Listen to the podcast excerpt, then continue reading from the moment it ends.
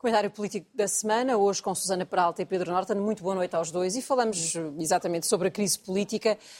Um, Pedro, comece por si. Sob o mar de críticas, a Procuradora-Geral da República decide finalmente falar sobre um, a Operação Influencer que faz cair este governo. De que serviram as explicações da Procuradora?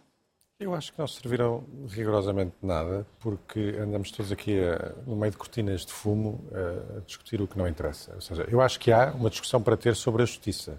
Não é este momento, já falámos disto aqui a semana passada, eu acho que temos depois que serenamente discutir uh, estes, alguns métodos do Ministério Público, estas, pescas por, por arrasto. Uh, acho que faz sentido que se discuta não a autonomia, mas enfim, a, a, a, organização interna do Ministério Público, a hierarquização, a garantia de que há checks and balances no seio do próprio Ministério Público. São todas discussões importantes para ter sobre a justiça. Esta é, obviamente, a pior altura possível para as ter. Nós agora não estamos a discutir, a discutir justiça, estamos entretidos, a propósito da justiça, num jogo de passa-culpas sobre a responsabilidade política da crise. É, e é, portanto, quer dizer, é completamente irrelevante saber Uh, se a frase lá estava, se não estava, se foi a procuradora que a escreveu, se foi chamada pelo, pelo, presidente ou se foi o primeiro-ministro que a sugeriu que ela lá fosse, porque nada disso é relevante para o apuramento de responsabilidades políticas. O apuramento de responsabilidades políticas está feito, foi feito pelo próprio primeiro-ministro, que obviamente reconheceu que tinha toda a responsabilidade política na crise, uh, o contexto é, é muito responsabilidade dele como eu disse aqui a semana passada, nenhum Primeiro-Ministro com o mínimo de escrúpulos é, resistiria à descoberta de um, de um saco de dinheiro num gabinete em São Bento. António Costa, evidentemente, tem escrúpulos, pediu desculpa ao país, assumiu as responsabilidades políticas e depois, agora, se calhar, arrependeu-se e está entretido neste passa culpas da responsabilidade, tentar empurrar culpas para o, para o Presidente da República. Que verdade, que tem muitos defeitos, muitas vezes falamos aqui deles, fala muito, fala demais, fala sobre tudo falará através de heterónimos, mas convenhamos, nesta crise política é o menor dos responsáveis. Podemos discutir se devia ter convocado eleições ou não devia ter convocado eleições. Eu acho que sim, eu acho que ele teve que pesar o valor da estabilidade política com o valor da legitimidade política. Uhum. Não ia ser fácil ter um governo sem legitimidade política durante mais de três anos, mas essa é a única responsabilidade de Marcelo Rebelo de Sousa, que aliás a assumiu, e portanto escusamos de andar aqui entretidos a propósito da, deste, deste, desse passa-culpas um bocadinho pueril, a discutir, a discutir justiça agora. Porquê é que escolheu esta a frase de hoje? Eu escolhi uma, escolhi, escolhi uma frase que é de, que é de Francisco Balsemão, um, ehm, em que ele diz, como Conselheiro de Estado, compete-me guardar silêncio profundo sobre o que se passa no Conselho de Estado. E escolhi por uma razão simples, é porque me parece que é o único adulto na sala, no meio desta atrapalhada toda, uma pessoa que diz o óbvio, nós temos que, que proteger as instituições, entre elas o Conselho de Estado, e é absurdo que se ande a dizer diretamente por interposta pessoa o que, é que se lá, o que é que se lá passa e o que não se passa. Susana, o que nós percebemos esta semana também foi que o Ministério Público não está pronto para fazer um debate sobre si próprio, não é? Porque quando há uma Procuradora-Geral adjunta que publica um artigo a, eh, a criticar a forma como alguns processos um, ehm, com sustentação débil acabam por afetar a vida de pessoas que no final não eram culpadas, leva com processo disciplinar. Uh, pois, é, eu acho que, que esse caso é problemático no sentido em que a primeira pessoa que vem a público criticar o Ministério Público uma crítica que vem de dentro do Ministério Sim. Público é, é, imediatamente sancionada, vamos dizer assim, pela hierarquia. Vamos ver no que é que dá o, o, processo, eu nem sei se é um processo disciplinar verdadeiramente. É apuramento é, de responsabilidades profissionais, qualquer coisa. O, o, que provavelmente não vai levar, não vai dar em nada, não é? Também me parece que, hum, quer dizer, que, que aquela procuradora, eu, eu, li o texto, devo dizer, e o texto também fala muito por meias palavras. Eu não sei se ele podia falar de outra forma, mas a verdade é que nós continuamos sem saber se de facto houve ou não houve factos eh, suficientemente graves imputáveis ao Primeiro-Ministro para ele estar neste momento a ser alvo de uma investigação cujos contornos nós desconhecemos de todo. E quer dizer, e aquele texto. E eu não estou a dizer que nós devíamos ter uhum. essa informação. Eu já aqui disse a semana passada que me parece que, enfim, eu não percebo nada de investigações uh, de, dessa natureza de crime económico ou financeiro e julgo que isso tem, tem os seus tempos e a, o, o, apuramento de provas. Portanto, não, não, vou, não, não estou aqui de maneira nenhuma a dizer, como disse, por exemplo, o Presidente da Assembleia da República, que o Ministério Público tem que se despachar. Eu acho que o Ministério Público tem de fazer o seu trabalho bem feito, porque de facto este é um caso grave e que, portanto, exige uh, um, uma margem mínima de erro, vamos dizer assim. Mas, uh, mas quer dizer, aquele texto de crítica também é bastante difuso, no fundo, não é? Portanto, também não, eu não sei muito bem o que é que nós aprendemos com aquele texto relativamente ao caso em apreço. Aprendemos que há eventualmente um problema de hierarquia, não é? De não haver uma responsabilidade hierárquica dentro do, do, do Ministério Público, que provavelmente devíamos debater Uh, mas fora do contexto, se calhar, a quente de uma crise que envolve o Primeiro-Ministro. Sana, mas percebemos que o PS tem imensa dificuldade em lidar com estas situações quando há responsáveis, antigos líderes até do partido, a falar em um, golpes de Estado contra, contra, contra este governo a partir do Ministério Público.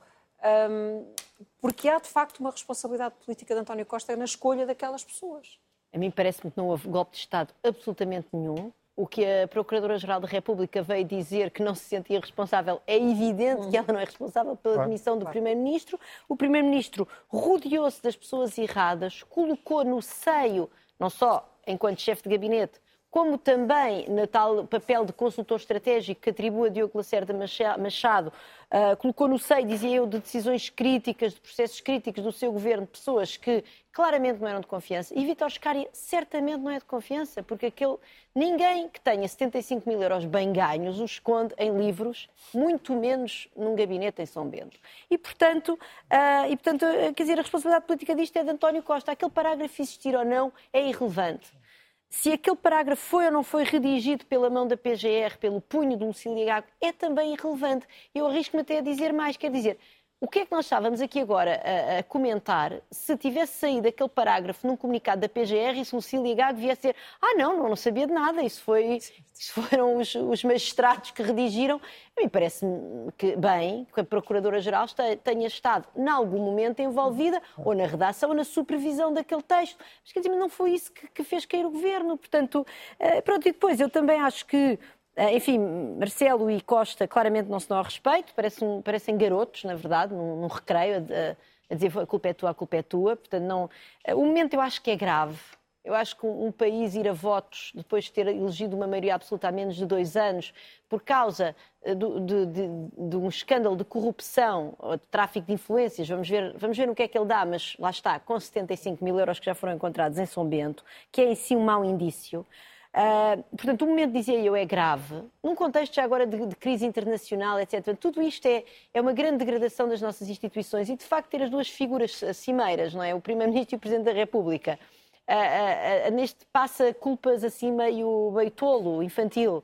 E depois ter o Presidente da Assembleia da República a dar entrevistas a criticar a justiça não nos ajuda. Mas depois, no meio disto tudo, a própria Procuradora-Geral da República decidir finalmente falar num contexto quase en passant. Ou seja, eu estou a sair aqui de um, de, uma, de, de um evento e tenho aqui uns jornalistas e digo umas coisas, também não parece. Quer dizer, eu acho que ela podia ter guardado o silêncio, estava no seu direito, ou se de facto queria, queria, queria falar aos jornalistas, tinha que ter, um momento tinha que ter alguma solenidade. Portanto, eu acho que, eh, sinceramente, acho que, acho que estão todos mal. Um, e, e, julgo que nós sentimos todos um pouco perdidos. E já agora, só para, para, para, para rapidamente para ir àquilo que o Pedro disse, eu não tenho a certeza se António Costa se arrependeu. Uh, quando ele agora começa a querer passar a culpa para o Presidente da República, etc. Ele vê que há uma eleição, está e, e, obviamente está a tentar condicionar essa eleição para ver se o PS ainda consegue algum, enfim, consegue manter alguma alguma posição confortável é nas eleições. Na área do comentário mantém-se a tese uh, de, que de que António Costa aproveitou uh, a situação para Pronto, em primeiro lugar, e depois em segundo lugar, eu acho que o Marcelo tem culpas pelo menos numas coisas, que foi de chutar as eleições para tão, para tão longe, ah, não é? Sim. Que cria este clima ah, propício, este passa-bola que vamos estar aqui a ser entretidos verdadeiramente numa guerra de desinformação entre as várias partes. Deixem-me só pedir-vos uma análise breve àquilo que está a passar na, no Médio Oriente. Uh, estamos a assistir à troca de reféns pelos dois lados, o Hamas e Israel, durante uma trégua que agora ambas as partes querem uh, prolongar, tal como os mediadores. Pedro, uh, estamos a assistir aqui à passagem do Hamas de uma força, uma organização terrorista a um interlocutor internacional válido? Pois é uma excelente questão.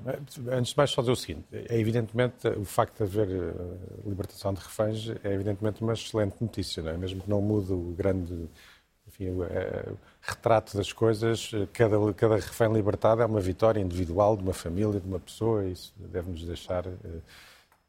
Enfim, não deve haver ambiguidade sobre isso. Agora, eu acho que este passo é um passo perigoso para Israel. Ou seja, porque Primeiro, enfim, eu acho que o tempo já corria contra Israel, não é? A continuação da, do esforço de guerra ia desgastando a imagem de Israel nas opiniões públicas mundiais e Israel não pode ser completamente indiferente às opiniões públicas. E em termos internos, por causa e em termos internos é? também. E, aliás, a resposta a isto é precisamente uma resposta à opinião pública mundial, para deixar entrar alguma ajuda humanitária, e uma resposta à, à opinião pública interna, para mostrar que está preocupado com os reféns. Mas esta trégua complica-lhe a vida, porque é, apesar de tudo, mais fácil continuar um esforço de guerra do que recomeçar um esforço de guerra. Acresce que, se o recomeçar, a certa altura Israel vai precisar de tentar entrar na parte sul de, da, da, faixa de Gaza, para onde, entretanto, fugiu a, a esmagadora maioria da, da, da, população civil. O que tem todos os, os, os, os, ingredientes para fazer de uma segunda fase da guerra ainda mais letal e ainda mais uh, pavorosa.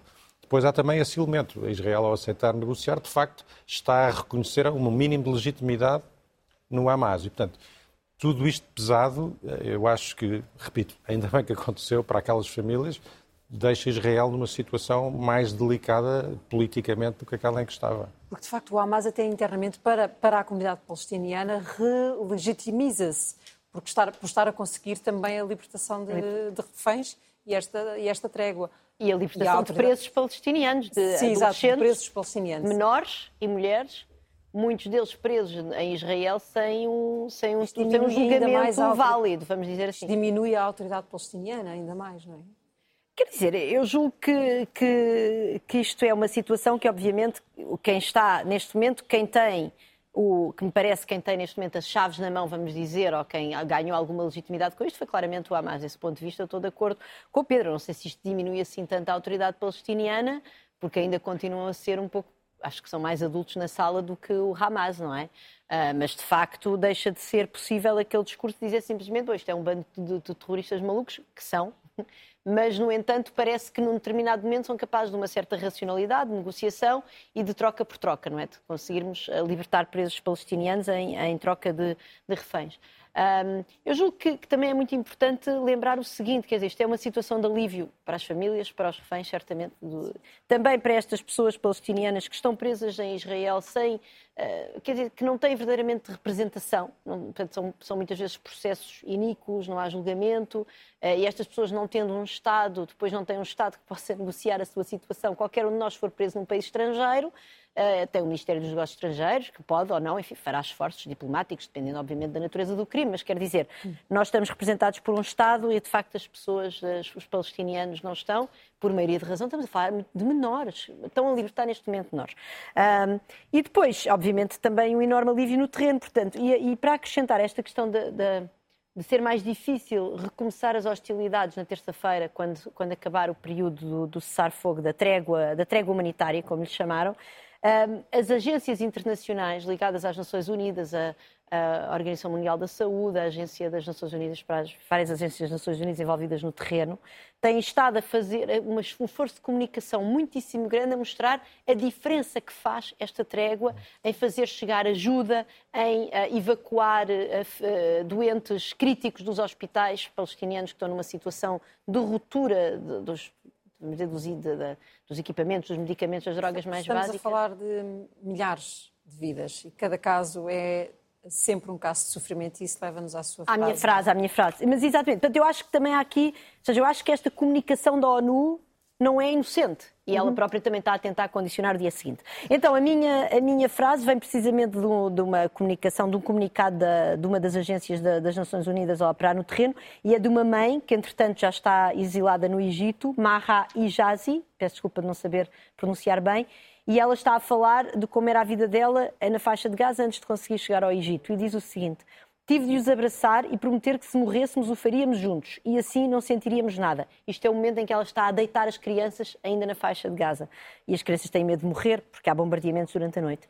Dizer-lhes que estão salvos enquanto ouvirem as bombas, porque não vamos conseguir o, o, ouvir o som do rocket que nos, que nos matar. Portanto, é para nós também percebermos o alívio que está a ser neste momento para aquelas populações civis e, e para as crianças, porque de facto é uma população muito jovem, uh, o alívio que, está, que estão a ser estes quatro dias sem estes sons dos rockets e o medo em que estas crianças estão a crescer. Vamos esperar que esta, treva, que esta trégua possa possa ter de facto uma continuidade, porque também, já agora só para terminar, não há verdadeiramente um plano de médio prazo. Portanto, Israel não sabe o que, é que está a fazer com isto, segundo todos os analistas internacionais que eu leio. Um, e, portanto, provavelmente, já que não há um plano de médio prazo, se calhar mais vale ficarmos sem plano com uma trégua e com alguma capacidade de chegar a estes civis, de libertar mais reféns, enfim, de aliviar todas estas pessoas, do que continuar com uma guerra que não se percebeu ainda muito bem para que é que serve. Acabar, de facto, a treva. Exatamente. Obrigada, é Susana Peralta e Pedro Norton. Obrigada aos dois. Boa noite.